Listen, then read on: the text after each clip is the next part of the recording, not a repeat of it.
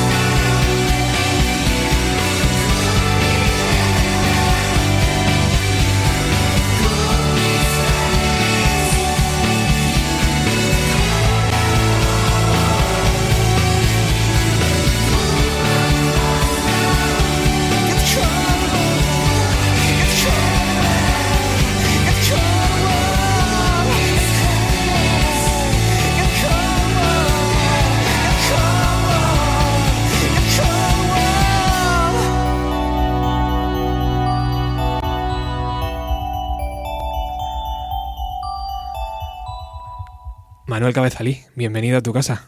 Hey, ¿qué tal? Muchísimas gracias, tío. Un placer estar aquí. Desde la última visita por aquí han pasado Morden, Lázaro, Verónica Underlux y están por venir Good Derby y otros tantos que ya han pasado por tus manos. Qué gracia, que vayan a venir todos. Un dato significativo, ¿no? Sí, bastante. Qué guay, qué bien. Bueno, ¿cómo van las producciones en 2018? Van bastante a tope. ¿Sí? Sí, sí, sí. Están, están, vamos, trabajando muchísimo, pero Qué- muy guay, muy guay. En general, muy contento, la verdad. Me alegro mucho que estés aquí, muchas gracias. Al otro lado de la mesa, Víctor Cabezuelo, representando a Rufus. Bienvenido a los 90, amigo. ¿Qué tal? ¿Cómo estás? Va a ser imposible que te olvides del 2017, ¿no? Va a ser muy difícil, sí, sí. Ha sido, ha sido un año muy bonito para, para Rufus. Un año que en realidad nunca pensáramos que, que podría, podría haber llegado a pasar, ¿no? Todo lo que, lo que nos ha pasado este año es increíble y, y todavía estamos como, como muy boquiabiertos con, con todo. Tal vez lo más bonito eh, que te ha pasado en este año es el reconocimiento de colegas de profesión. Eh, es que todo ha sido muy bonito, no, no puedo como, como quedarme con nada. Eh, para mí en realidad lo más bonito que nos ha pasado es que, que hemos podido tocar mucho, eh, que es lo que siempre habíamos querido, salir a tocar y, y- y que de repente hagamos la música en directo, ¿no? que es como, como para, para mí lo más importante en la música. ¿no? Al final me gusta mucho hacer discos, me gusta mucho componer, pero, pero creo que donde la música está viva es en el directo y es lo que, lo que más me llena musicalmente. Y haberlo podido hacer al fin, pues, pues es creo que lo que más me gusta de todo. Antes a micro cerrado, cuando iniciábamos el programa y repasábamos las dos canciones de Avalina Blue y de Rufus, em, estaban casi sudando estos dos chicos. Manu diciendo, joder, a ver si se acaba ya la canción, y Víctor diciendo, "Eh, también, a ver si se acaba ya pronto. se pasa mal, ¿no? Cuando se escucha una grabación de hace tantos años. Bueno, en, en, en mi caso yo lo paso un poco mal, sí, sobre todo tiene que ver un poco con, con el inglés. Yo, tam- que- yo también. Nos pasa exactamente lo mismo, yo creo. Sí, ¿verdad? Sí. Pero, pero bueno, por otro lado también me parece como muy entrañable, ¿no? Y es muy bonito escuchar eso y saber, saber un poco de dónde viene todo. Eh, creo que además eh, nosotros siempre hemos sido un grupo muy de, de ir aprendiendo con, con las cosas que vamos haciendo mal, ¿no? Y, y me gusta mucho como, como dar pasos mal dados porque digamos que te forman de alguna manera y dices, hostia, por aquí creo que no. Y al final Yo lo veo más como, ¿sabes? Cuando ves un vídeo tuyo de adolescente y, y piensas, oye, yo me comportaba así, yo era así de gilipollas, ¿no? Y pues es un poco parecido.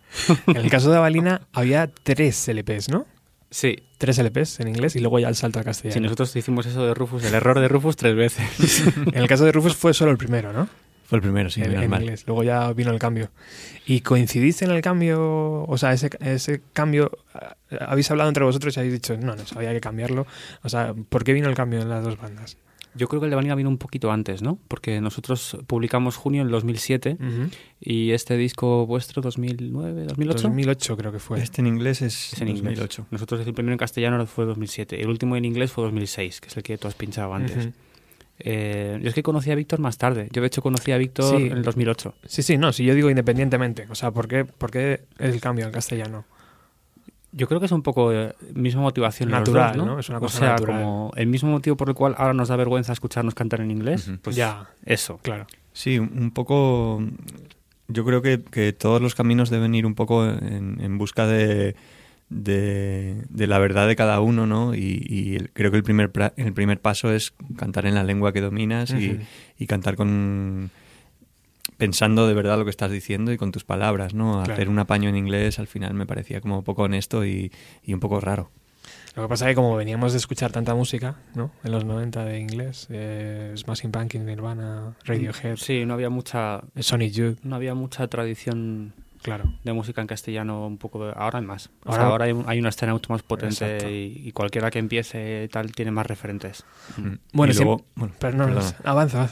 Eh, luego que el castellano es un idioma un un poco complicado para el rock, porque tiene como, como muchos clichés y, Mm. y es difícil, o sea, no te sale una letra a la primera ya que, que suene. Entonces, pues bueno, digamos que ha sido como, como un trabajo. Qué guay. Bueno, siempre he pensado que una escena no nace, que se hace. Por eso el próximo 12 de mayo en la Joy Slava, Avalina y Rufus se unen para ofrecer un concierto único en Madrid. Lo han bautizado como bandada, pero mejor que nos expliquen los protagonistas, ¿no? Porque este, este concierto. Manuel lo relató muy bien en un post de 300 líneas, creo que eran. en una buena chapa de esas. Yo escribo poco en redes sociales, pero cuando lo hago, a veces me marco una buena chapa. Bueno, contaste un poco la historia, cómo las bandas habían coincidido, coincidido mm. y... Uh, cuéntanos un poco, contadnos. Pues... Mm, bueno, Víctor y yo, o sea, Rufus y Avalina, Víctor y yo nos conocemos desde el año 2008. Yo eh, conocí a Rufus por casualidad una vez porque fui a ver a una banda, Tom Comets, que eh, a las que iba, iba a grabarles un, EP y entonces eh, eran actuaban de teloneros de otra banda que se llamaban Rufus y Firefly a los que yo no conocía y entonces ahí fue la primera vez que les vi y mm, qué cartel más molón por cierto sí sí sí sí visto desde, la, desde el prisma de ahora es, es de puta madre y desde entonces yo creo que ya tuvimos cierta, cierta conexión, porque yo recuerdo que también les fui a ver otra vez en Costello que tocaban, que despedían a Julia su batería porque se iba de Erasmus, ¿no? A Grecia o así una temporada. Y lo siguiente creo que fue que me escribieron para producirles su primer EP eh, e en castellano. Así, si mal no recuerdo. Y yo creo que desde entonces hemos tenido como una. Como digamos que nuestras, nuestras vidas han estado bastante unidas, porque entre todo lo que hemos trabajado con Rufus, más luego también desde hace unos años también Víctor y yo trabajando juntos en producciones. Eh, no sé, tenemos muchísimo, muchísimo en común y también amigos y todo, ¿no? Somos un poco, hoy nos íbamos de casa y nos dijo Nieves, mi mujer, que somos un poco como Epi Blas. ¿Y por qué, Víctor, llamaste a Manuel para producir ese primer trabajo en, castellano? Bueno, la, verdad, lo he dicho muchas veces, pero creo que, que ha sido la, la, decisión más acertada que hemos tomado nunca como, como banda. Eh, sinceramente lo llamamos porque nos flipaba cómo sonaban las hojas secas y, nos flipaba cómo, cómo sonaban esas guitarras, ¿no? Queríamos, queríamos que nuestras guitarras sonaran así, estábamos en una etapa muy de, muy de ese tipo de, rock y de ese tipo de sonido y, y, bueno, le escribí un poco a ver si me hace caso y, me hizo caso. y de ahí nació algo hiper, hiper bello. Sí, además, además ha sido muy guay todos estos años porque yo creo que, que, los dos hemos aprendido mucho por nuestro lado y nos hemos enseñado mutuamente. O sea, yo con Muerde Sombra, por ejemplo, el último disco de Avalina, cuando, cuando la gente me preguntaba influencias por este disco, yo siempre citaba a Rufus, porque la verdad que eh, uno aprende de mucha música escuchándola, pero haciéndola ni te cuento. Entonces, claro, yo todo este tiempo que estaba trabajando con Víctor ahí, escuché, mezclando ahí sus 28 piezas de sintes y de guitarras y de cosas, pues algo me entero, y al final vas aprendiendo y la verdad que es, es, muy bonito, o sea, es la forma más bonita de aprender y más y muy real, ¿no? O sea, es como súper del día a día. tanto es así que se ha creado como un tándem de, de, trabajo, ¿no? De, para todas las producciones que ahora lleváis casi casi a la par, muchas de ellas. Eh, sí, bueno, hay, hay producciones que, que, de repente se junta y, y yo puedo hacer como, como, un trabajo a lo mejor más de sintes y Manu, Manu más en, en, las guitarras, no sé, digamos que, que, es como intentar potenciar lo bueno que tenemos cada uno para, para conseguir que, que, sea un poco más grande todo, ¿no? Y bueno, las, las que hemos hecho, yo la verdad que he quedado súper satisfecho, ha sido una, una experiencia muy guay y, y ojalá haya muchas más. Sí, ahora por ejemplo estamos acabando una de una chica que se llama Miss G, que yo creo que ha sido la que más nos hemos mojado, ¿no? Porque las canciones venían como más, eh, menos vestidas, eran canciones de piano y voz casi siempre solamente. Entonces pues teníamos un montón de curro porque había que vestirlas por completo, ¿no? Y, y la verdad que yo estoy súper contento con esta producción. O sea, hemos puesto realmente mucho de nuestra creatividad y ha quedado chulísimo. Qué guay. Bueno, ¿qué os parece si recuperamos ese primer trabajo de, de Rufus? Se puede, ¿o no? Sí, esto, ya se puede. Venga, Alex, dale.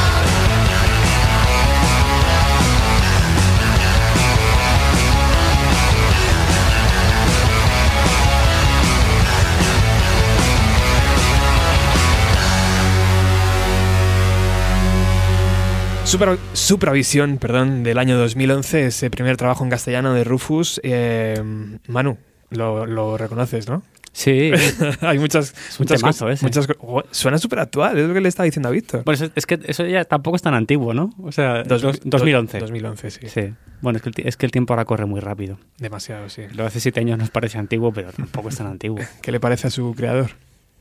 Bueno, bueno, Bueno. me parece una movida, la verdad. Pero, pero está guay, la verdad es que suena muy guay y, y fue un poco lo que te decía antes, ¿no? De repente de, de pasar de, del otro disco a este fue como que guay, podemos sonar como, como una banda, ¿no? No- Nos lo empezamos a creer de repente. Qué bonito. Bueno, el 12 de mayo, Joyce Lava. Las entradas a la venta, 15 euros. Eh, no sé si en taquilla van a estar más caras o ¿sabéis esto, chicos? O... Seguramente sí. Sí, ¿no? Imagino que Esto 15 siempre será el precio de ahora. anticipado. Exacto. Eh, contadme, ¿por qué bandada? Pues mira, esto se le ocurrió a Josiño, Josiño Carballo, que es nuestro manager, el Ujú. manager de Balina. Eh, no sé por qué, la verdad. Eh, mm, Llamemos a Josiño. pero sería genial, ¿te imaginas? Que apareciera aquí de repente, hey chicos, ¿qué tal? Eh, pero es como muy poético, a nosotros nos gustó. Eh, son- a fin de cuentas somos todos como un poco así, un poco pajarillos, ¿no?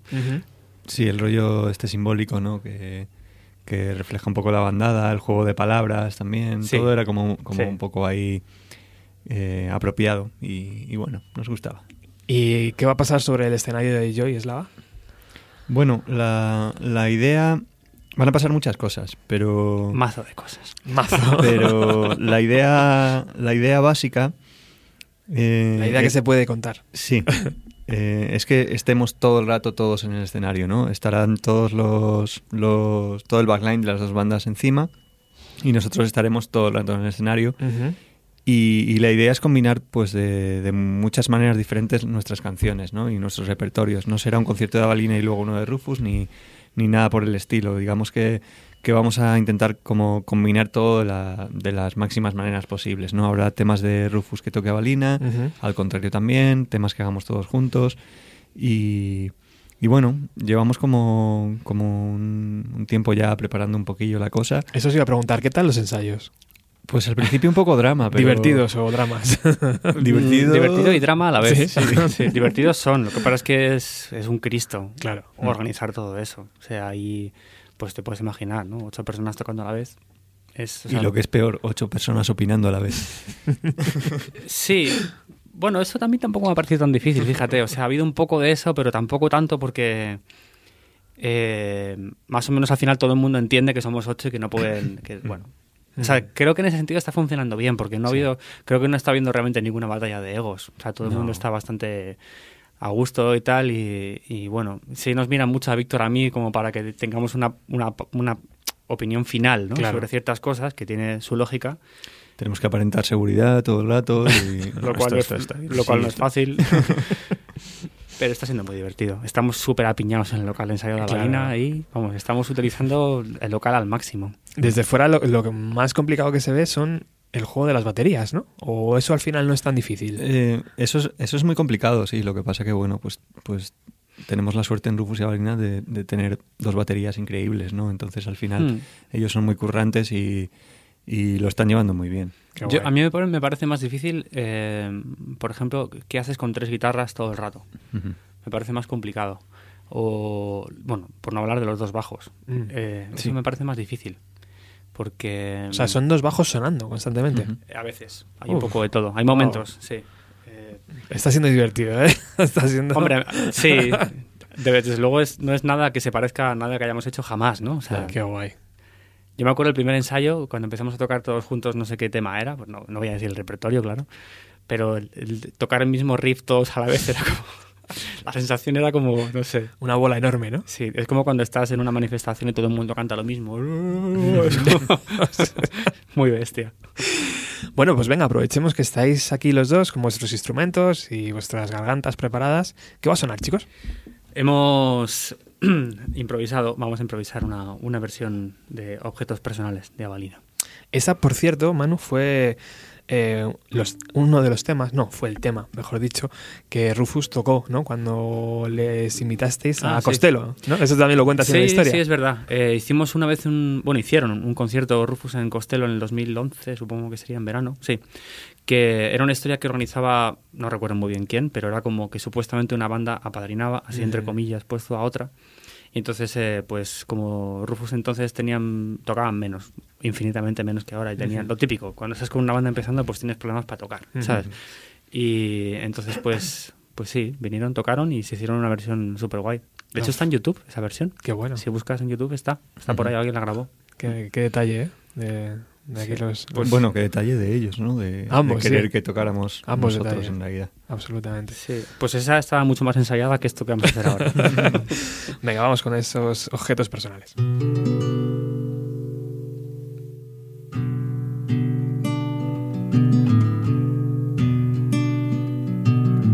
Guardo las hojas secas de nuestro árbol del amor. Guardo esta piedra grasienta de nuestro río que se secó. Guardo una brizna de hierba para inventarme tu olor. Guardas el último baile, yo guardo el tiempo perdido para que el mundo no acabe.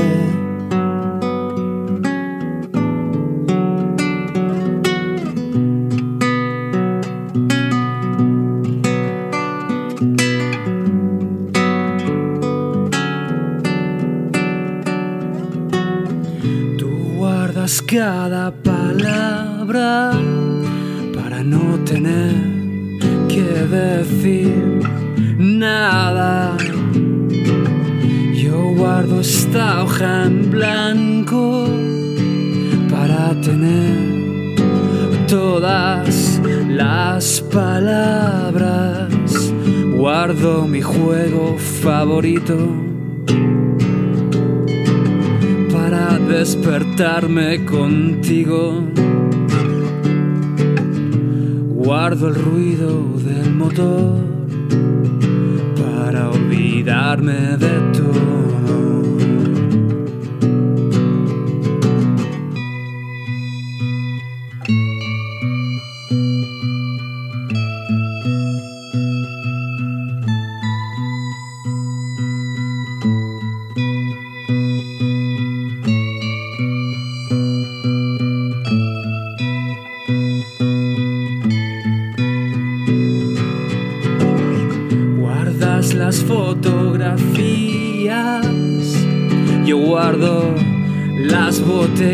Vacías. Guardas el último baile, yo guardo el tiempo perdido hasta que el mundo se acabe. Guardo un pájaro muerto para decirte te quiero. Guardo este esqueleto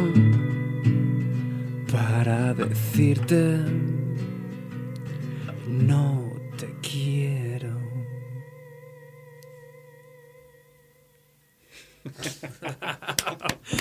Muy guay, chicos. Esto- Esta es la, la ejemplificación absoluta de que es mejor no ensayar a veces. Sí, ¿verdad? Total. Cuando se tiene tanto talento suele pasar, ¿eh? también os digo. Joder, así da gusto. Qué bonito, objetos personales. Pues eso es una muestra de lo que va a pasar el día 12, ¿no? Eh, es demasiado minimalista. Es demasiado, sí. Bueno, esto es un regalo para el programa, sin duda. Bueno, Alex, antes eh, hemos elegido objetos, objetos personales, pero como ya ha sonado, pasamos a la siguiente. ¿Qué te parece? Venga, dale.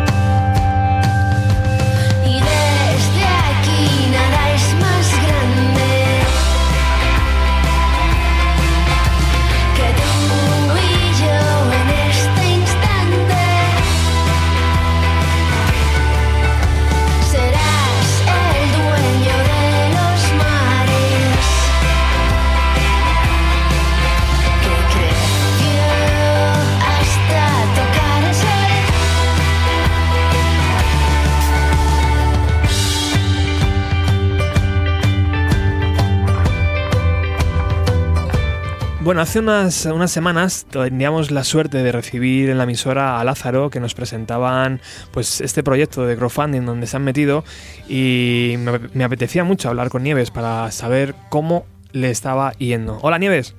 Hola, ¿qué tal Roberto? ¿Cómo estás? Muchísimas gracias por atender la llamada de bienvenido a los 90. A vosotros por llamarme. La semana pasada me comía las uñas, tía. Jo, yo igual. Esto del crowdfunding es un poco así, ¿no? Bueno, la verdad que es la es mi primera experiencia con el crowdfunding y, y yo estoy un poco ya de infarto con el tema porque la semana pasada llevábamos un 30-40% conseguido y estábamos de un bajón todos, nos veíamos, decíamos, bueno, pues claramente hemos palmado y no teníamos que haber hecho esto porque no es una buena idea. Y ahora de repente llevamos 84%. Joder, y quedan seis días. Y quedan seis días, O sea que así que sigue, está sigue hecho. estando de... Bueno, está hecho, no lo sé, aún faltan 600 y pico euros que recaudar, pero bueno, yo creo que la parte más difícil la hemos cubierto. Desde dentro se ve complicado muchas veces, pero yo Sí. desde fuera quedan seis días, te digo yo que está hecho seguramente. ¿Tú crees? Pues si tú me lo dices. Hoy los oyentes de Bienvenida a los 90 te van a ayudar, ya verás. Qué bien. Bueno, cuéntanos un poco, eh, ya lo hiciste en el programa, ¿por qué este, esta campaña para eh, crear el nuevo disco? Pues porque, bueno, Lázaro somos un grupo autoproducido, auto todo, básicamente autogestionado, y, y llegados a este punto en el que estamos a punto de sacar el, el tercer disco, eh, ah, pues hemos llegado a un punto en el que pensábamos que sin el apoyo de nuestra gente no lo, no lo íbamos a conseguir, precisamente por eso, por falta de apoyo de otras, de otras zonas, por ser tan, tan independientes, ¿no? Y, y- y un poco también nos venía muy bien, lo cual ahora mismo ya se está materializando, pues todo el- lo que es el apoyo ya no económico, sino psicológico, como el, el saber que tienes ahí una red de gente que te, te apoya y quiere seguir escuchando tu música y pues eso, tener ahí ese empujón por parte de la gente, la verdad que no tiene precio. Hombre, siempre, siempre se sienta bien, ¿no? Sentirse querido. Sí, desde luego. Bueno, cuéntanos un poco las, las recompensas que hay en, en esta campaña. A ver, pues nos hemos inventado un poco de todo para todos los bolsillos, entonces desde la más baratita que son 7 euros, que es la pues que es bajarte el disco online. Eh, tienes, eh, pues esta vez vamos a fabricar vinilos, entonces hay discos, hay vinilos, hay camisetas de dos tipos diferentes, tenemos unos parches termoadhesivos también, que los planchas ahí en, queda muy, muy bien sobre tela vaquera, por cierto. Y luego tenemos packs de todo tipo que nos hemos inventado. O sea, hay desde, desde un pack que son como 100 euros, me parece, que puedes venir a un ensayo con nosotros, además de, de que te llevas un montón del merchan, entradas al concierto, etcétera. El concierto aún no tenemos fecha, el concierto de presentación, eh, pero bueno, calculamos que será más o menos por febrero o marzo del año que viene en la Sala Sol de Madrid. También puedes comprar entradas al concierto y luego también hay una, igual la más original de todas, que son clases de batería con nuestro super batería, que es Juan Mapadilla, que es además de muy buen batería, muy buen profe. Vaya tela, pues me encanta esa última recompensa, ¿eh? Sí, Yo hubiera, es muy yo hubiera añadido una recompensa de la, con una canica. Oh, pues es verdad. es verdad. La Bueno, recompensa de la canica. De todas maneras, las canicas probablemente acompañen cada, cada uno de los regalos, porque para el Ah. último concierto que hicimos compramos un, como una cantidad industrial de canicas Qué bueno. y, y sí, probablemente vayan ahí como de regalín, así de detalle. Sin Bueno. más, pero bueno, esperando que nadie se la trague. Pues desde aquí nuestro eterno apoyo a Lázaro, a ese 84% que dentro de poco se va a convertir en el 100% en estos seis días. Y Que se oiga el, el dios de los mecenas. Sí, por favor. Y cuando tengamos el 100%, si quieres, pues volvemos a hablar, ¿no? Y ya felicidades, nieves, todo esto, ¿sabes? Sí, bueno, si tenemos el 100% lo vamos a celebrar, eso está claro. Lo que pasa es que aún está por ver. Bueno, estamos aquí con dos amigos tuyos. Estamos Sí. con, con- con Manuel y con, y con Víctor, que el día Estás 12... con, con los líderes de, de bandada. Exacto, que el día 12 tienen un, un bonito reto. Sí, lo sé, lo sé. Ahí, ahí estaremos todos los Lázaro apoyando. Qué buena pinta tiene, ¿eh? Tiene una pintaza increíble. Eso va a sonar tremendo. Eso es porque no ha venido ningún ensayo todavía. No, pero pienso ir a algunos si me dejan. Muy bien.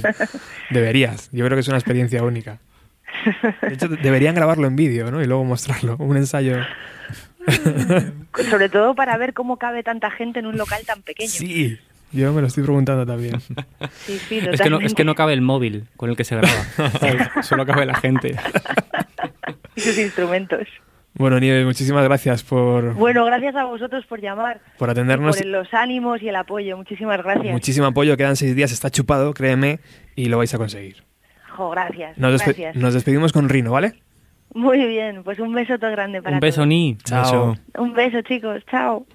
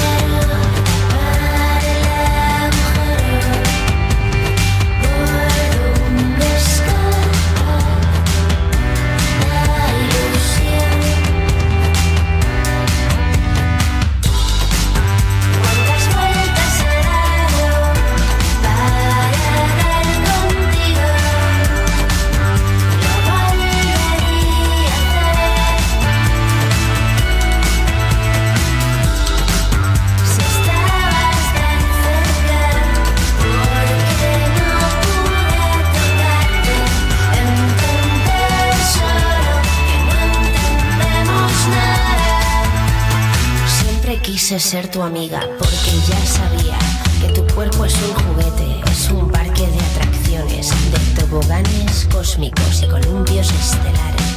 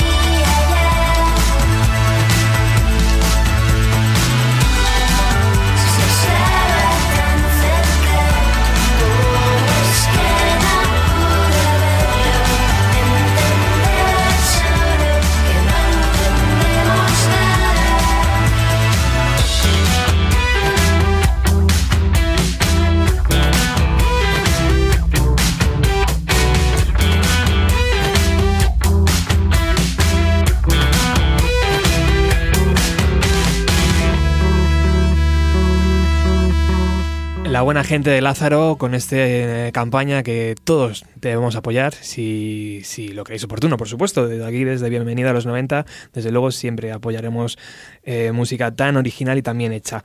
Estamos con Víctor y Manuel, Manuel y Víctor, que el próximo día 12 de mayo estarán en Joyslava presentando Bandada, ese concierto colaborativo, podríamos decir, ¿no? De, de dos bandas sobre, sobre el escenario. Ya nos han dicho que van a estar el, el- el set completo de las dos formaciones, que va a ser algo único, irrepetible.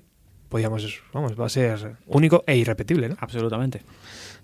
O si sale bien, a lo mejor se repite. O esto nunca se sabe tampoco, claro, pero A priori no. a priori la idea O es hacer único y... Sí, más que nada porque yo creo que las dos bandas tenemos como, como otros planes, otras cosas, Claro. muchas cosas que hacer y Sí, la verdad que es- estamos haciendo un esfuerzo muy grande para hacer esto, la Sí. verdad.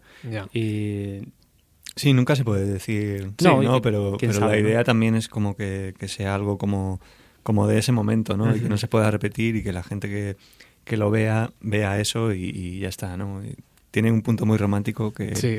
que también de alguna manera nos define un poco, entonces queremos que sea un concierto solamente. Pues estáis a 15 euros de distancia de, de poder verlo y como va a ser único, creo que es un precio hiper, hiper bueno.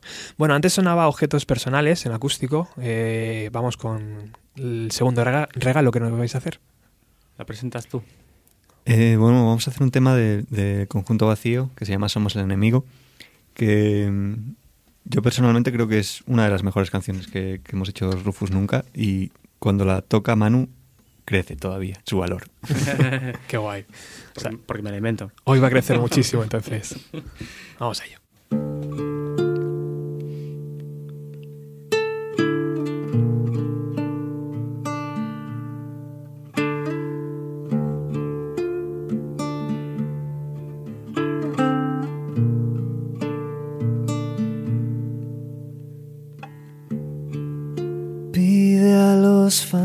Fantasmas que bailen para proteger este silencio.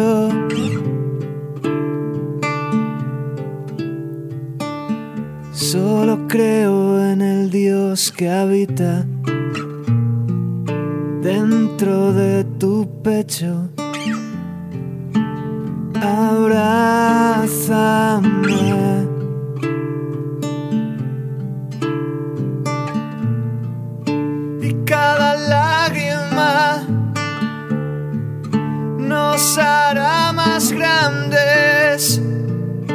Hasta ahogarlos.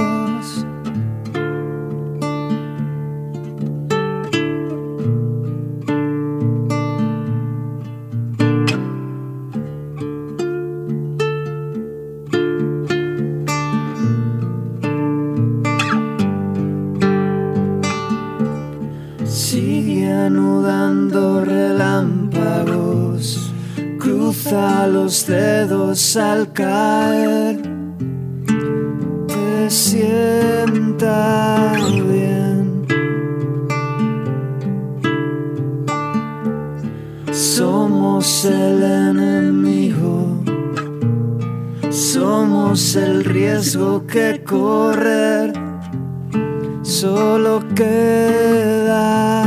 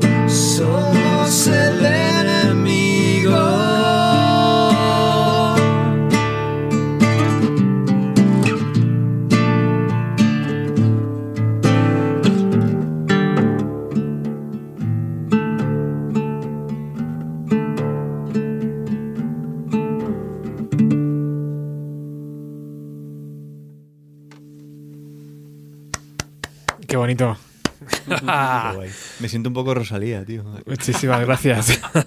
Con eso de que tengas un tío a tu lado con una guitarra española que te sigue, ¿no? ha quedado muy chulo. Y siempre el directo enriquece.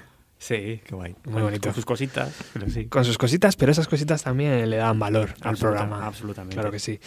Alex, Pínchame ahí el tema, anda. Por favor.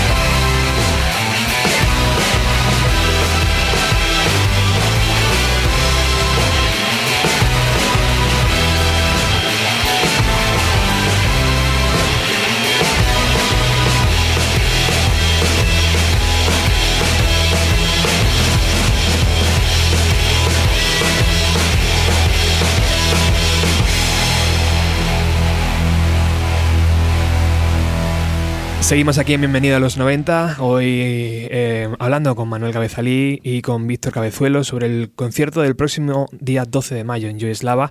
¿Sonará Rio Wolf? Eh, no te lo puedo decir, pero, pero sí, claro. bueno, aprovechando que tenemos aquí a Víctor a, mano, eh, ¿qué, es lo, ¿qué es lo nuevo de Rufus? ¿Qué es lo próximo de Rufus? Bueno, pues ahora mismo veníamos de, ultimar precisamente los últimos detalles, Manu y yo. Eh, digamos que teníamos todavía eh, algunos temas que, no pudieron entrar en Magnolia y algunas ideas que, queríamos terminar de desarrollar, que tenían todavía mucho que ver con este sonido psicodélico y con el rollo un poco setentero. Y, Y antes de pasar y de cambiar radicalmente de sonido, eh, pues pensamos y además como hemos tenido la oportunidad de hacerlo, pues era, era como buena idea sacar una segunda parte y, cerrar un poco el círculo este de Magnolia, ¿no? Entonces, pues, pues era esto, una especie de, ampliación, de segunda parte del disco que, que digamos que, que, va a dar un poco más de sentido a todo y, que nos va a dejar como, como muy a gusto, ¿no? Como, eh, es algo un poco que sacamos porque, porque nos apetece mostrar esta, estas como, como ideas que se quedaron ahí. Algunas, algunas, de hecho, se lo comentaba antes a Manu, ¿no? Como que me gusta muchísimo más que, que lo que hemos conseguido en Magnolia porque era como como un paso más allá, ¿no? Y, me gusta que sea todo tan freak y pues estoy muy contento, la verdad. y está ya grabado, imagino, y... Hoy hemos acabado las mezclas, de hecho. Qué guay. Venimos ahora a acabar las mezclas. ¿Y tienes fecha ya, Víctor, aproximada de cuándo vamos a poder disfrutar de ese trabajo? Eh, aún, aún no lo sabemos porque como depende de muchos factores y como, como somos también do it yourself, pues hay que depender un poco de las fábricas y todas estas cosas pero, pero bueno, es bastante inminente. O sea, igual ya en cuanto salga de aquí lo mando a la fábrica. ¿Antes de Mad Cool o, después de Mad Cool? Antes, antes. Antes de seguro Cool. Que, seguro que es antes, sí. Qué guay. Por cierto, Mad Cool, qué bueno, ¿no? Tocar ahí. Joder, todo un honor, la verdad. Simplemente por ver la cantidad de artistas que van a pasar, ¿no? Sí. Y ser uno de ellos. Ya, aunque no pasemos por el, por el, por el festival, estar en esa, en esa foto de cartel ya es como, como increíble, ¿no? Es, es, es bastante surrealista para nosotros estar ahí. Nada, muy agradecidos e intentaremos como, como estar a la altura. Bueno, eh, tengo aquí unas preguntas que, que oyentes del programa eh, me han dejado y que yo amablemente os voy a hacer. Por ejemplo, Frank pregunta ¿Cuál es la canción favorita del otro grupo? O sea, tuya de Rufus y tuya de, de Avalina. Eh, bueno, mis canciones favoritas de, de, Avalina van cambiando mucho con, con el tiempo, ¿no? Eh, ahora mismo una de mis favoritas eh, es Nacidos de la Bruma, que es del de, último disco de Muerde Sombra. creo que tiene una melodía increíble que tiene como, como cosas que yo nunca le había visto hacer a Manu en, en, en sus discos, ¿no? Y es una canción que, me emociona un montón. Yo creo que es de las mejores que han hecho. Mano siempre me dice, esta canción pasa desapercibida, tal, no sé qué, pero... Bueno, pasa para... Es curioso, porque es una canción que es como... Eh, eh, eh, obtiene reacciones muy bipolares. O sea, lo mismo tienes a gente como Víctor que dice que es su favorita y, tengo más amigos que me han dicho lo mismo, pero también he leído alguna crítica que decían que era la canción más aburrida del disco. Entonces al final no sabes a quién hacer caso. La conclusión es a nadie, pero... Pero sí, sí, sí. Es, Hay resultados pues dispares. Ahora me quedo con esta, sin duda. Yo creo que... Bueno, yo tengo muchas favoritas de Rufus, pero creo que la canción con la que siempre me emociono es con De Menor y Piedras. O sea, es como la canción que siempre que la escucho me, me, sale como la lagrimilla. O sea, siempre. Eh, si tuviera que decir... bueno, no sé, podría decir muchas, pero... Pero esa es de nueve, de su penúltimo disco. Qué guay. ¿Se puede vivir de la música en España? Dice Frank. Pregunta, Frank. Eh, sí, sí se puede. Lo que pasa que, que tienes que compaginarlo con, con, muchas facetas musicales. Sí, si eres muy polivalente. Claro, eso es.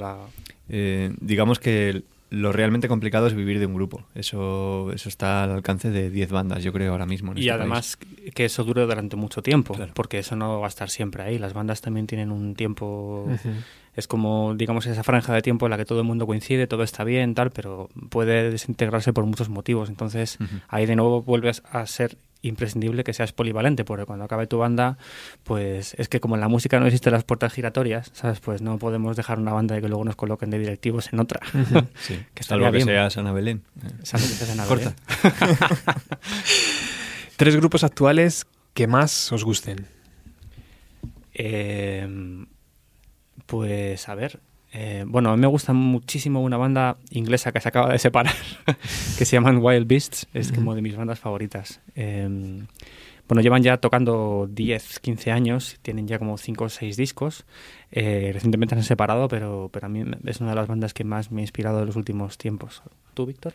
Em, hay un grupo nacional que me encanta, que creo que no son todos lo conocidos que deberían ser, que se llaman Calavera que, creo que, además tienen como, como inquietudes muy parecidas a las, de, a las de Rufus en cuanto a sonidos y además son como gente encantadora.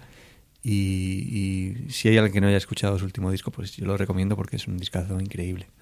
¿Y de fuera alguna de fuera, referencia? Sí, eh, ahora mismo uno de, de los grupos que más estoy escuchando que, y que más me flipan son a un Non Mortal Orquesta. Creo que creo que me flipa cómo, cómo trata los sonidos, ¿no? Y, y el tipo de, de manera que tiene de, de ver la música, ¿no? Es como, como muy original y muy inspirador. Qué guay. Esta pregunta es para Julia. Eh, no sé si la podéis responder por ella. ¿Baterías favoritos? Eh, puedo, Sí. puedo. ¿Sí? ¿Sí? Jimmy Chamberlain de Smashing Pumpkins es, es como su favorito. John Bonham, por supuesto. Eh, Qué guay. Sí, eh, digamos que mm, ella, ella siempre, siempre tenía a Jimmy Chamberlain como, como, como un referente, más en cuanto a arreglos que en cuanto a forma de tocar, porque tocan de una manera muy diferente, pero, pero sí que lo ha tenido ahí. Eh, por cierto, Manu, ¿qué te parece la vuelta de, de Corgan y compañía? Mm, ¿Hay esperanzas ahí? No lo sé. No solo en el directo, sino en el disco, que, es, Ya. lo, que es lo importante. Ya. Eh, no lo sé. Sabes que estoy siguiendo a Billy Corgan en Instagram desde hace un tiempo y leo lo que pone. Es bastante personaje el tipo. Pero me cae bien. Siempre lo ha sido, yo O creo. sea, pero me cae, me cae muy bien. O sea, igual es. O sea, creo que. Creo que es como muy buen tipo. Lo que pasa es que tiene como. un- Es un personaje intenso, ¿no? Y como. Se marcan unas parrafadas guapísimas. Además en un inglés muy enrevesado, que de esto que a veces tienes que ir al diccionario y tal. ¿no? Pero. mm, Yo creo que un poco sí. O sea, no sé. eh, me gustaría pensar que sí. O sea, a mí los últimos discos de Smashing Pumpkins no me han interesado mucho porque había momentos que sí molaban, pero en general me daba un poco la sensación de que, de que aquí el amigo Billy estaba muy pendiente de lo que opinasen los demás, como que lleva como ese lastre de, Ujú. de tú antes molabas, ¿no? Y como que y como que lo lleva ahí un poco como una cruz y, y él quiere hacer que hace muchos esfuerzos por, por demostrar que no le importa cuando en realidad sí le importa, ¿no? Y supongo que lo que ahora pues quizá haya conseguido lo que quería y a lo mejor gracias a eso está más tranquilo, o- no lo sé, ojalá que sí. ¿Se, puede sobrevivir a un catálogo de canciones del Melancholy, Adore, eh, esos, esos LPs que son tan, tan incombustibles? O sea, Es que es una putada. O sea, yo mismo lo siento con, con- con cosas que, que yo he hecho hace años que pertenecen a un momento vital que ya no vas a repetir. Y a una edad de tu vida que ya no es, no eres- ya haces otras cosas. Entonces, lo que pasa es que fíjate, yo sí que he visto artistas que se van haciendo mayores y van evolucionando junto con su edad y hacen algo que es igualmente bueno, simplemente que distinto respecto a su edad.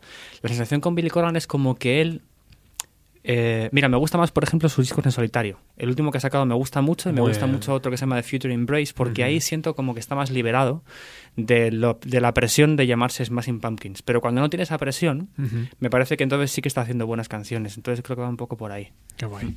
Bueno, seguimos con las preguntas de Frank. Entráis en una habitación y hay dos sillas. Eh, no, es broma. ¿Qué admiráis el uno del otro? Eh, bueno, yo, yo de Manu admiro, admiro muchísimas cosas, ¿no? Pero, pero mm, digamos que, que lo que más admiro es su manera de, de- ver la música, ¿no? Y de, de afrontar las canciones. Eh, él, él tiene como, como una, una visión muy poco matemática de la movida, que es como lo contrario a mí, ¿no? Yo, yo siempre, eh, en cuanto a estructuras y cosas así, eh, siempre intento como cuadrar las cosas, ¿no? Y hacerlo como, como de alguna manera, aunque sea, aunque parezca caótica, en el fondo es como, como ordenada de alguna manera. Y Manu siempre tira como más de corazón todo el rato en ese sentido, ¿no?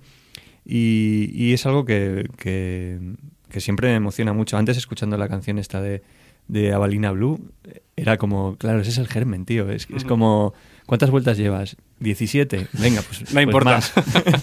Sí. Y, y creo que es porque precisamente en ese momento lo pedía y punto, ¿no? Y, y no había nadie que dijera, igual estamos haciendo demasiado, ¿no? Y eso es una cosa como, como que me gusta de Manu, ¿no? Que cuando lleva las cosas las lleva al extremo y, y no sé, digamos que, que trabajar con él me ha enseñado a no tener miedo a, a cómo puedan sonar las cosas, ¿no? A no tener miedo a pasarse y eso es como muy guay.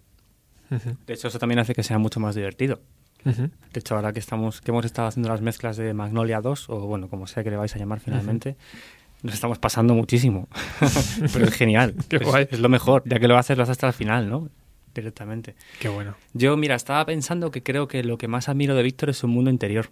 Creo que es como lo que, lo que me parece increíble. O sea, me parece fascinante porque no me deja de sorprender. O sea, siempre es como que eh, como que él se vacía, ¿no? En un poco las cosas que hace y cuando piensas que ya has, has visto un poco todo lo que era capaz de sacar de, de sí mismo, de repente te llega como con otro paisaje y otro cuento distinto, ¿no? Y creo que esa es la parte que me parece que es increíble y que además no, no es fácil de no es fácil de encontrar por ahí, es muy muy muy poco frecuente.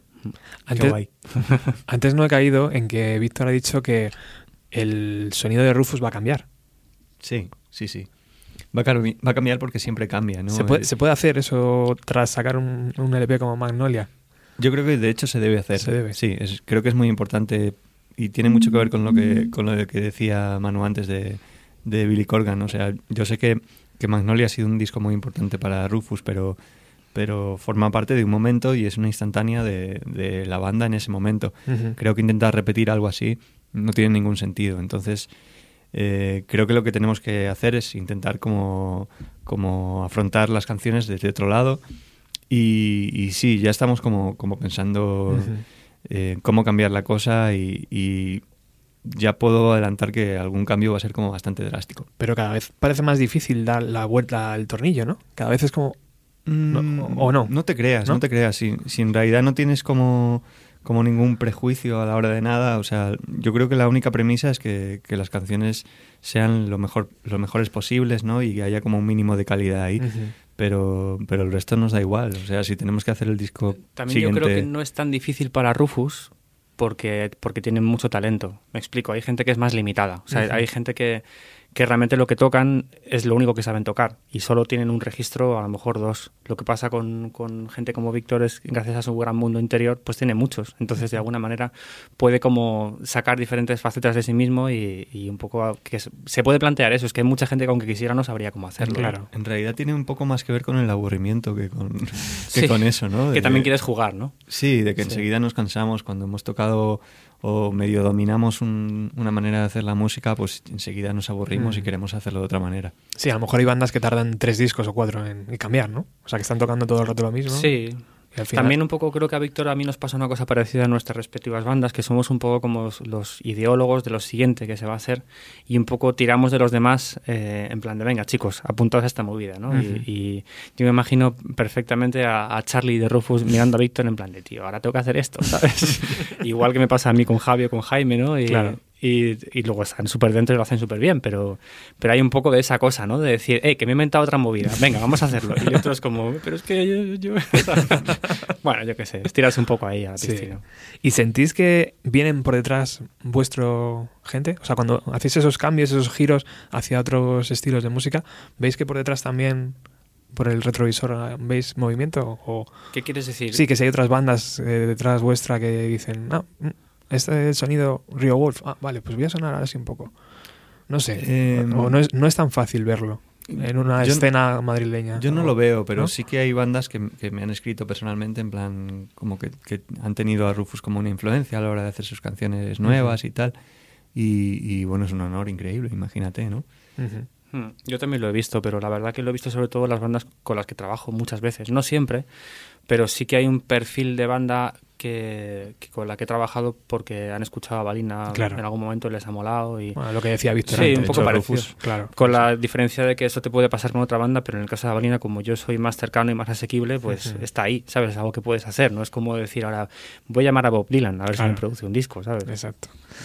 Eh, ¿Habéis recibido ofertas de sellos o multinacionales? Eh, sí, después de sacar Magnolia. Antes- Después, ¿no? Antes no. Nosotros no. Y, y nada. Eh, O, o bueno. es no. que ahora es muy fácil hacer, Claro. hacer una oferta a Rufus, ¿no? Claro. Eh, no sé. Qué listos, ¿no? Claro, no sé. Así también tengo yo una multinacional. Eh, no sé, digamos que, que Rufus nunca hemos estado cerrados a nada, ¿no? Y, y, de hecho, si hubiéramos podido sacar nuestros discos de otra manera y sin haber tenido que sufrir tanto, pues, pues, pues hubiera sido más fácil para todo el mundo. Pero, pero ahora mismo lo que tenemos claro es que, que estamos muy a gusto, hemos llegado a un punto en el que estamos muy cómodos y que si de repente alguien se quiere unir a, a esta fiesta, pues, pues tiene que ser para, para que la fiesta sea más divertida, no Para para, que sea... Mm. Y eso una multinacional hoy en día no lo puede ofrecer. Ni un sello, yo creo. Eh, por lo menos eh, las que se han puesto con- en contacto con nosotros, la oferta que ofrecían era una broma. Entonces, no sé. Antes veníamos comentando cuando venimos para aquí de camino, Víctor y yo, que, que pasa una cosa muy graciosa, que los apoyos en la música empiezas a recibirlos cuando ya no los necesitas. Que es que, pues ahora Rufus, que si le sale una subvención de no sé qué, o a Valina también cuando sacamos H, creo que fue, salió lo de GPS, que era cuando ya no nos hacía falta, ¿sabes? Ya...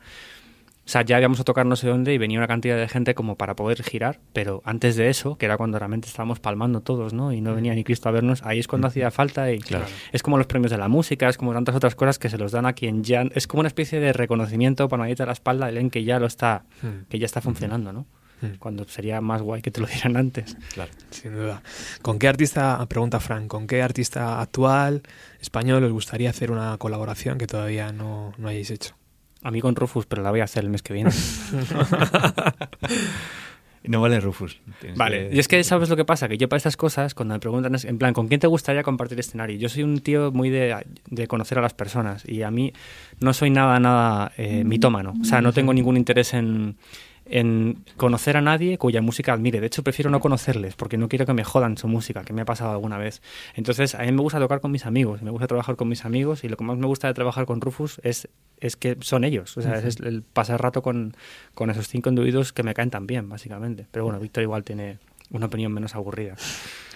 No, eh, o sea, enti- entiendo lo que dices, pero, pero bueno, a mí, a mí hay como, como mucha gente que sí que, que me molaría, ¿no? De repente poder tocar una canción con ellos, no sé, se me ocurre así, Enric Montefusco, por ejemplo, es, es uno de, de mis artistas favoritos y sería increíble de repente poder tocar una canción como acabamos de tocar ahora Manu y yo, aunque luego él, pues, pues, yo qué sé, no sea tan majo como Manu, pues, pues tampoco me importaría. Tiene pinta de majo, ¿eh? Mm. Sí, sí. campechano. Yo creo que sí. No es tan difícil, ¿no? Al final. Mm, No, ¿No? no, la música en España. No es tan aparte- difícil. No ha dicho Bob Dylan, ha dicho Exacto. Montefusco. Sí. Bueno, Frank, que ha hecho una retaila de preguntas, Ya veo. dice, eh, dile a Víctor que se haga un Río Wolf con Bumburi, por favor. Pues mira, si él quiere, yo Sería- estaría encantado. Sería genial, eh, sería genial. Lo que pasa es que rompemos el... El, El epicómetro. El, epicómetro, vamos, a, a la primera frase. Bueno, antes le hacía la pregunta también eh, a Manu a micro cerrado, ¿por qué el cambio de la acústica a guitarra clásica? Antes no lo has explicado, pero... Sí, bueno, en realidad yo realmente nunca ha habido un cambio como tal porque yo nunca he hecho una carrera eh, con una guitarra acústica encima. O sea, alguna vez he hecho alguna promoción, alguna cosilla, pero era, era porque la pedía prestada. El, el día que empecé, que decidí hacer una carrera en acústico, que fue con mi disco en solitario, un pequeño y plateado, lo primero que pensé era que quería hacerlo con guitarra española porque quería des- eh, un poco desmarcarme del cantautor americano. Es algo que me da mucha pereza. Eh, entonces me parecía que, que era como una manera un poco diferente de llevar tus canciones. También me gusta mucho José González, es uno de mis artistas favoritos y de cabecera para, para muchas cosas que hago, no solamente para componer, sino también para producir. Y bueno, pues José González tiene una alhambra así como la mía, solo que la toca infinitamente mejor. Pero, pero bueno, ahí viene un poco la influencia, sobre todo por José González y, y- y por lo que he comentado antes de no ser el. de- no sé, no, no hacer como lo típico de los. Lo típico. Yo siempre estoy intentando hacer las cosas de un poco raras, un poco. Por eso afino la guitarra raro, cojo una guitarra española, las cosas. Laura pregunta que si es posible que haya influencia en Nebulosa Jade de Cerati. Eh, es posible que haya influencia de cualquier cosa, seguramente. Eh, porque al final lo que hacemos es escuchar un montón de canciones y, y pasarlas por nuestro filtro. Eh, a propósito, no, pero seguro que algo hay. Seguro Pero podría algo. ser un tema de Cerati, ¿eh? Sí. Ahora que lo... Sí, sí, Sí. sí, es verdad. Sí podría serlo. Eh, Rubén, y esta es la última pregunta ya, eh, ¿cómo es el día a día? Él pregunta horarios, con qué periodicidad tocáis, compatibilidad con el trabajo, difer- diferencias entre cuando estáis girando, componiendo y grabando. O sea, todo lo que no se ve de la banda, ¿no? Todo cuando estáis ahí en vuestra vida real. Bueno, eh, pues, pues el día a día va cambiando mucho, ¿no? Porque, eh, como ha dicho Manu antes, la única manera de sobrevivir en la música es ser muy polifacético, ¿no? Y esto hace que alguna vez pues, pues tengas que plantearte una semana grabando solamente teclados para, para una banda o, o de repente toca una semana de promo y tienes que estar como haciendo entrevistas toda la semana. O sea, digamos que va cambiando mucho la dinámica dependiendo del, del momento en el que estés. Pero bueno, yo lo que veo es como, como que no tengo un minuto para nada. Eso es lo que... Yo también veo eso. Sí. En mi caso, o sea, también estaba pensando que, que en el caso de las dos bandas de Rufus hay diferentes realidades en función de cada miembro, ¿no? Porque eh, Víctor y yo nos dedicamos a la música al 100% y hacemos un montón de trabajos aparte de nuestras bandas. Pero, pero, pues, por ejemplo, en mi banda, pues, eh, Javi, por ejemplo, nuestro batería es fisioterapeuta, ¿no? Entonces, eh, él, él tiene su trabajo, digamos, normal, bueno, normal de fisioterapeuta autónomo, que eso ya no es tan normal, pero luego, y luego, pues, en sus ratos, pues, toca la batería, viene a ensayar y hacemos nuestras giras y demás. Eh, en mi caso, pues mira, yo ahora mismo soy como un obrero de la música total. O sea, ayer, me acuerdo, ayer tuve un día, estuve por la mañana, estuve mezclando una banda de Valencia que se llama En Septiembre. Mediodía estuve con Sebas de Mecanismo haciendo una cosa para una producción de él. Por la tarde, a primera hora de la tarde estuve enseñando con otra banda de Madrid que se llama Beluga, preparando una producción que vamos a hacer en junio. Y a última hora de la tarde estuve con Tuca Morgan haciendo el último ensayo antes de. O sea, me hice como cuatro producciones distintas en un día. Y hoy he estado todo el día con Víctor, por la mañana mezclando su disco, ahora aquí en la radio, luego vamos a ensayar bandada. Y cada, es un poco así. El fin de semana estuve tocando con Cristina Rosenbinge. Eh, no sé, es cada día estás en una movida distinta, pero es música siempre. Para mí es divertidísimo, pero es verdad que creo que los dos estamos en un momento de nuestra vida en que estamos muy, muy, muy ocupados y muy, muy solicitados y un poquito, un poquito cansados a veces. Sí, estamos bien, ¿eh? estamos muy contentos porque... Pero es verdad que es complicado gestionar eso, porque como, como trabajadores autónomos los dos, lo típico, ¿no? Te viene mucho trabajo y, no sabes eh, cuándo decir que no y a qué decir que no y es una cosa que vas un poco aprendiendo. Y bueno, lo que sé, eh, ahí estamos, ¿no? Espero que no desfallezcamos. Este año Rufus están tocando muchísimo, Valina no tanto. Eh, y luego lo que preguntaba también de las giras, pues las giras son las giras son muy divertidas y muy cansadas. No sé cómo son las de Rufus, pero yo llego reventado los domingos a casa. Sí, sí, es, es muy cansado, es muy cansado. Es algo, entras en modo, en modo gira, ¿no? Además, como dice Dani, se te, se te desconecta medio lado del cerebro y, y no sabes muy bien dónde vas, qué estás haciendo, eh, te subes al escenario, pruebas. Eh, eh, lo, que más gracia me hace de girar es que que no, no veo ninguna ciudad de las que de las que vamos, ¿no? Eh, al final tampoco, es lo mismo tocar sí. en Zaragoza que tocar en Algeciras, porque uh -huh. lo que ves es una sala y punto. Y es un poco, es, es, lo que más me frustra de todo esto, ¿no? Porque viajamos mucho y se supone que vemos mucho mundo, pero en realidad no vemos casi nada. Es que lo que pasa es que cualquier rato que tienes lo dedicas a descansar. Claro. A mí me pasa eso, que si tengo un rato me echo una siesta, si me puedo quedar más tiempo en el hotel, ese día me quedo, porque, porque al final lo que te falta son horas de sueño, uh -huh. siempre la vida del músico tra trabajador. Antes lo hablábamos al principio del programa. Trabajar y trabajar y trabajar es la única forma. Uh -huh. Pero, pero bueno, dentro de lo afortunado que es trabajar en algo que, que te sí. llena, ¿no? Y te gusta que tanto. parece que nos estamos quejando, claro. pero yo hay una cosa que pienso todos los días cuando me levanto por las mañanas, que hoy me levanto y ¿qué voy a hacer? Música, toma. Y pienso por dentro algo así como, como este gesto así de gol, toma, toma, ya, ¿sabes? Eh, ayer, esta semana, hablaba con Carlos Galán de Subterfuge y me decía, es el músico ha vuelto a ser un, un, currito en ese sentido. Es trabajar, trabajar, conciertos, lo que decís, producciones, lo que queráis, ¿no? Pero todo, todo relacionado. Eso de tirarte año y medio sabático ha desaparecido en el, en el mundo de la música. Es que si no, ¿cómo pagas el alquiler? O sea, claro. Yo, no. yo, tampoco sabía que existía eso de un año y medio. Bueno, imagino que serán para grandes estrellas, en plan Dover, ¿no? Vale, y cosas de esas. Digo Dover porque es subterfuge, ¿no? Sí, no Dover, Dover, en los 90. En los claro. 90, claro, claro sí. con el Devil King to Me. Sí. Bueno, pues muchísimas gracias Fran, Laura y Rubén por estas preguntas y nosotros estamos ya llegando al final del programa. Eh, el día 12 de mayo, Sala Yoeslava, eh, Bandada, eh, Rufus y Avalina, Avalina y Rufus. Muchísimas gracias Manu, Víctor, por estar aquí. Un placer. Un gustazo. Nos vamos a despedir con eh, con malditos mamíferos porque he descubierto que la, una de las protagonistas, Manu, ¿Sí? está en televisión española en un concurso. Ah, algo me dijiste, ¿no? El otro sí. día. Sí, es que como yo, yo, no tengo ni tele en casa directamente, paso muchísimo, pero pues, fíjate. Eh, Alicia, creo que se llama, sí. está concursando en un, en un reality de, de costura.